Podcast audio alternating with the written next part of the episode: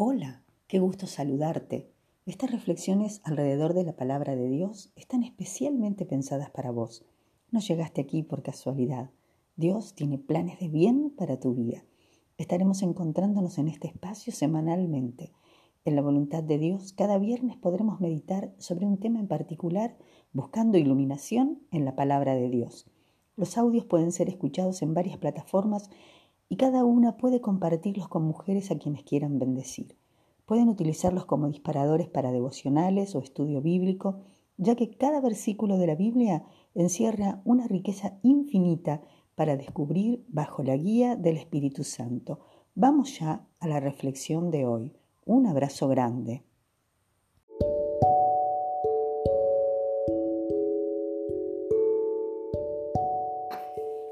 Bienvenida a este espacio de meditación en la palabra de Dios.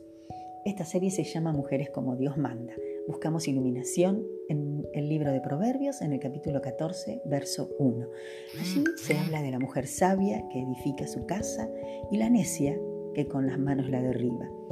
La Biblia habla de la necedad y según la palabra de Dios tiene que ver con la falta de entendimiento, pero no de cualquier entendimiento. Se trata de un entendimiento acerca de cuestiones espirituales. Ser entendida según la Biblia es ser sensible, estar atenta a lo que Dios dice y a lo que nos enseña a través de la meditación en la palabra y la oración.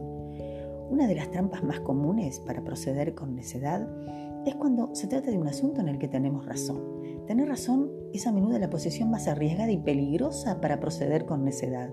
Cuando nos enfocamos en nuestras razones, el corazón se endurece y la energía se concentra en permanecer aferrada a ellas a toda costa nuestra razón se nubla, el espíritu se apaga, porque en estas lides es la carne la que da la batalla.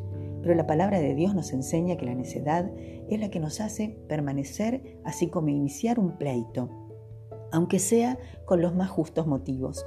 Como mujeres tenemos un lugar de honra en la construcción del clima de la casa y en el hogar. Y será difícil encontrar ternura, refugio, contención, un lugar donde se desee estar en un ambiente donde reinen los reproches, las quejas, los pleitos, una actitud pendenciera. La actitud necia es cuando no dudamos en romper la comunión con el fin de salirnos con la nuestra.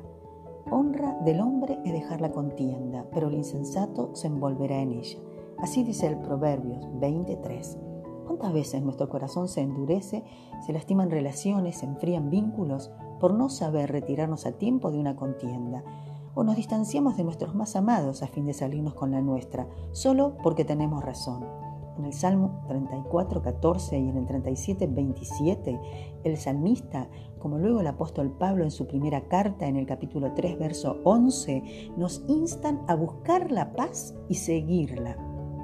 Qué revelador comprobar, si seguimos leyendo allí, que salir de la zona del pleito conscientemente y por propia voluntad y permanecer allí está asociado a apartarse del mal.